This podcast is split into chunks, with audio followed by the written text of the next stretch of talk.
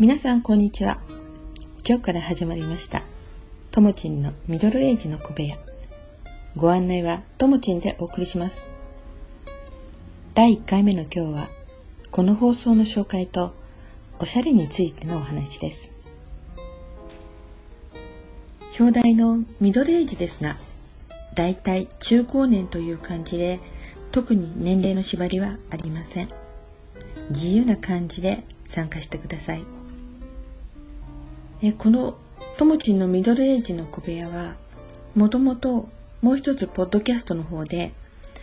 ともちんの心と体と健康とという、えー、放送をしています。でその中に、えー、これ中高年の性というものの問題を本来入れるつもりだったんですけどうんやはりちょっとこれは分けた方がいいのかなっていう感じがして、えー、正直悩んでいました。私としては健康の中ですごく大事な部分だと思っていたので、えー、最初は、えー、心と体と健康との方に入れるつもりだったんです。でもまず健康の話からしていった時にもしかしてこれを不愉快に取る人もいるのかなっていうふうにちょっと感じるところがあったのでいっそこれを分けてしまった方がいいかなと思って、えやっとここに踏ん切ることができました。でミドルエイジへのこだわりっていうところで、えー、実はその、えー、もう一つの方の心と体と健康との前に、えー、同じ、ネットの配信でユーストリームこちらで、えトムチンの週刊健康日という番組を持っていました。でそちらで、えー、ずっと、えー、健康のことそれから1時間の番組でしたので前半で健康の話後半で、え、中高年の特に性についてお話をさせていただきました。で実はあのある程度日が経って、えその番組を改めて、まあ、視聴者の数等を見た時に、えー、特にその中高年の性に関して詳しくとかね、えー、話をした時にものすごく視聴者数が上がっていたんですね。であこれはあの悪い意味で言えばこういう話を聞きたい。だけど実際のところはそういう話を聞く場所がない。で、えー、できれば、ね、ちょっとした自分の疑問をそこに問いかけてみたいっていう方は実際にはすごくたくさんいるっていうのに気づきました。でそれを放送してる間でも、えー、チャットでいろんなあの配信しているところに今現在聞いている意見であるとか質問であるっていうものを、えー、送ってくれることができたのでその場ですぐ答えることができたりということもあってしばらくやっていました。でまあ今もそちらはやってないんですがそんなこともあってもっとこのミドルエイジ中高年というところを、うん、もっと何て言うかな快く話せる場所っていうのがまた、えー、聞くことができる場所っていうのがあってもいいんだろうなっていうことがあってで、えー、この番組ともちんのミドルエイジの小部屋というお部屋を持とうということになりました。であの実際なかなかねここに質問っていうとインターネットの方の、えー、ブログの方に、え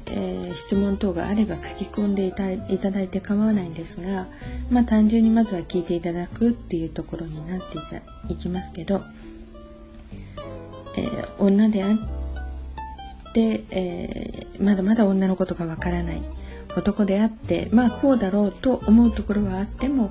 実際自分の体がどうなっているのかということはわからないそういう方がそういう方々もすごく多いのでその辺のことにも少しずつずつ触れながら、えー、いろんな幅広くお話をしていきたいと思います。で今日は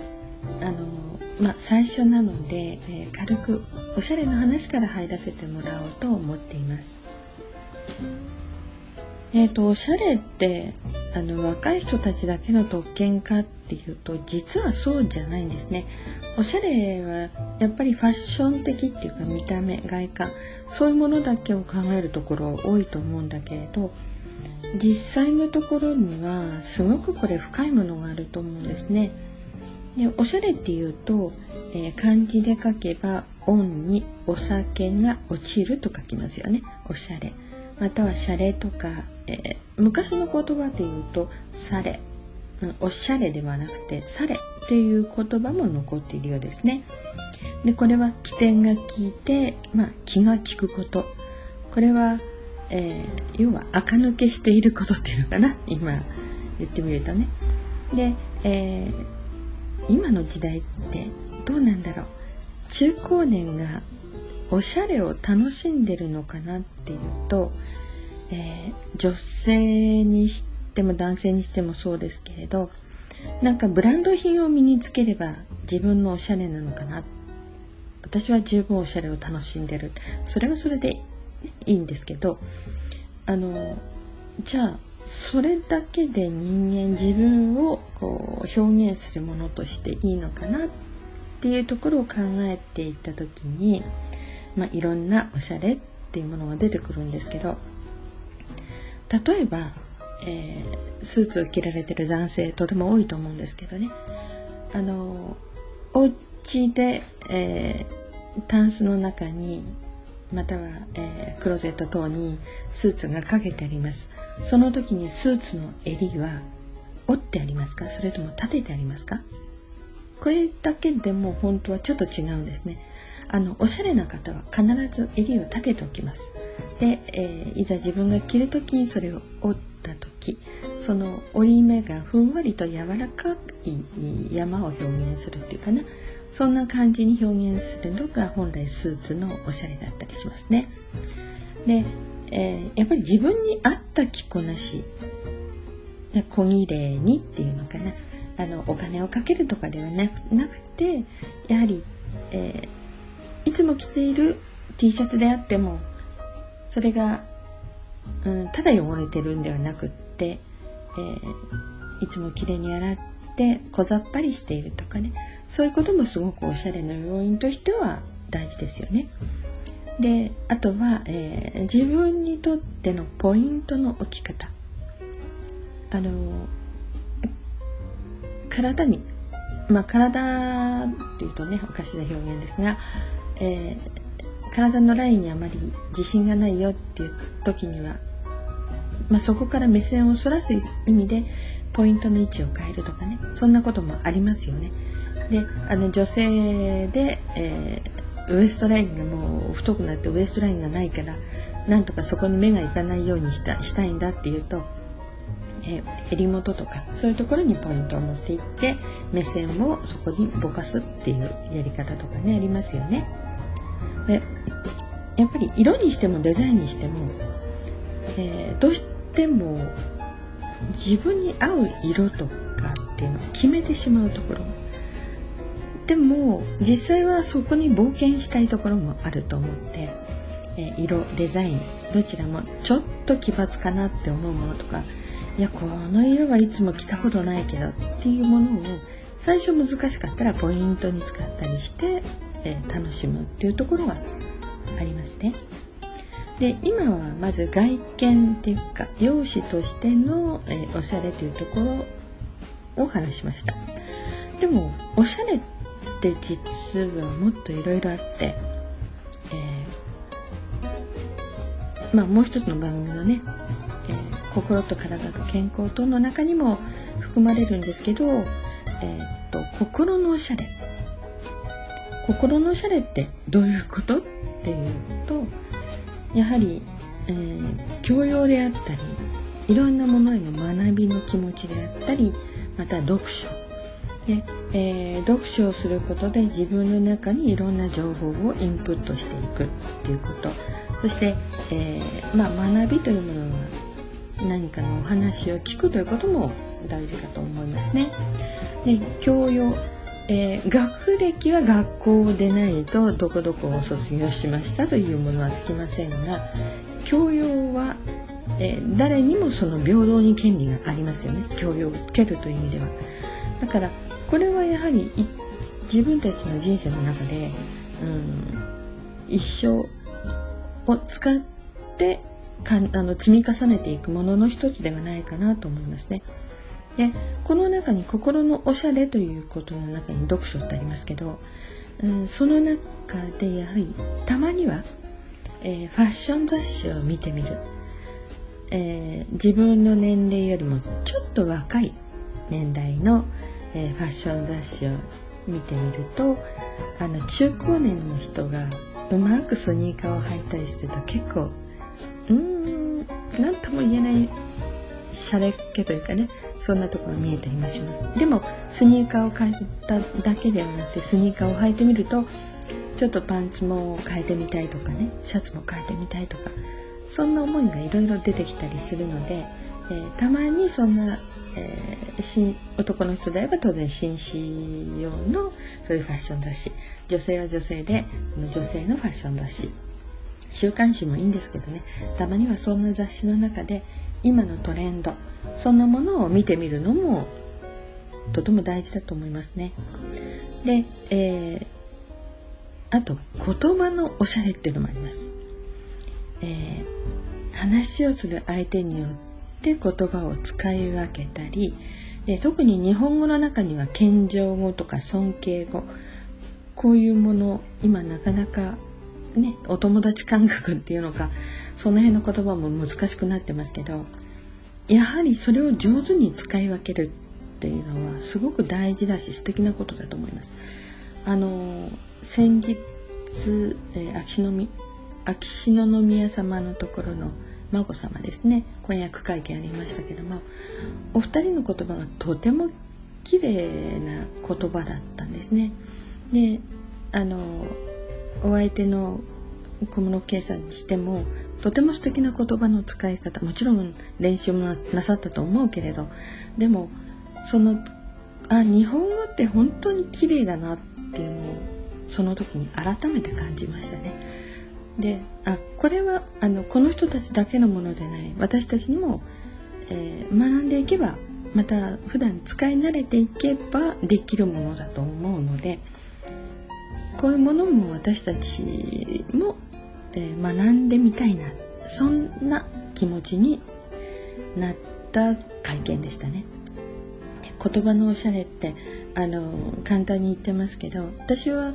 えー、以前からずいぶん前からですけど言葉ってとても大事でその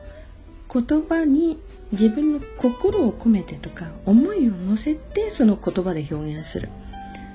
そんな言い方をさせてもらっています。えーとただ喋るっていうのはねあの友達同士ではいいんですけどこの自分の思いを伝えたいなっていう時にその言葉の中でたった一つの言葉でも自分のその言葉の中に感情気持ちがうまく乗せることができたら、うん、どんなに素敵かなっていうことがあって、えー、言葉に心を乗せと乗せてとか思いを乗せてっていうことを、うん、と随分以前から、えー、気をつけるようにしてきたつもりでした。気も気をつけてきたつもりです。であとあのやはりミドルエイジですから当然求められるものの中に落ち着きというものも出てきますね。その落ち着きの中ではやはりその話す言葉の間であるとか呼吸であるものこれもすごく大事だと思うただもう縦板の縦板に水のごとく？バーッともう喋るのもいいんですけどうんその言葉を表現する中でのゆとりを呼吸とか間の中に表現するっていうのかな、うん、そうするのもすごく大事なことだと思うのね。で、え中高年だから素敵なミドルエイジだから何で素敵さを出すのかっていうとそんなふとした落ち着き。だったりってことはあると思います、えー、ファッションが若ぶっていても話をするとすごく落ち着いていてっていうのはもうそれこそナイスミドルの、ね、代表だと思いますね。で、えー、先ほどあのファッション誌を見るっていうことも大事だっていうことを言いました。で情報は目から入れる。目から取り込む。やはり、え、ただ耳から入ってもピンとこないこといっぱいあります。で自分が目から学びその姿を例えば、えー、洋服を選ぶ時に試着をしてみて周りの人の感想自分のイメージいろいろ目で見てそれを感覚として受け入れる。こんなこともやはり大事なことになってきますね。で、えー、まあおしゃれというかまあ眼鏡なんかによく使いますね。伊達眼鏡とかね。伊達っていうのは昔の言葉で言うとちょっとあの偽りっぽいものも入っている。だから無理をしているっていうところがあるという表現があったんですけど、えー、先日の番組で、えー、仙台の、えー、伊達政宗公。あの方はとてもおしゃれだったそうなんです、えー、陣羽織なんかにしても未だに重要文化財で残ってますけどそういうものにもそのおしゃれの一端がすごく出ているんですね。色使いであるとかちょっとしたところに、えー、目立たないフリルが入っていたりとか。そんなのはなかなか私たちも思いつかないんですけど実はその伊達政宗という人はとてもおしゃれで、えー、それを見えないさりげないおしゃれとして、えー、自分の中に取り入れていたということで「伊達」という、うん、表現が残っているんだそうです。まあ、おしゃれって言ってもねいろんな方向の、えー、ことそれからお話もそうですけどファッションに関しても、えー、今日お話しました言葉とか心のおしゃれとかいろんなことがあると思います。でも、うんおしゃれを楽しむ。これは人様がどうこうではないです。自分がどう楽しむかということなので、えー、ミドルエイジがどう人生を楽しんでいくかという中の一つの課題でもあると思います。これはお年を召したからもう終わりということではなくて自分に、えー、何が似合うのか。まあ、あまり奇抜すぎてね皆さんびっくりするようなあれも難しいですけど。でも今は、えー、若い人たちなどではああいうアニメから引き込んだファッションであるとかそういうものもとてもどんどんどんどんそういうことを引き入れていますからそこまでしなくても自分たちなりにファッションまたはおしゃれを楽しむという意味で、えー、ミドルエイジもちょっと頑張った方がいいのかなと思います。えー、今日はおしゃれについて、えー、簡単なお話をさせてもらいました。え次回から徐々に、えー、中高年の大事な部分に、えー、入っていこうと思っていますまた次回はぜひお楽しみにそれではまた。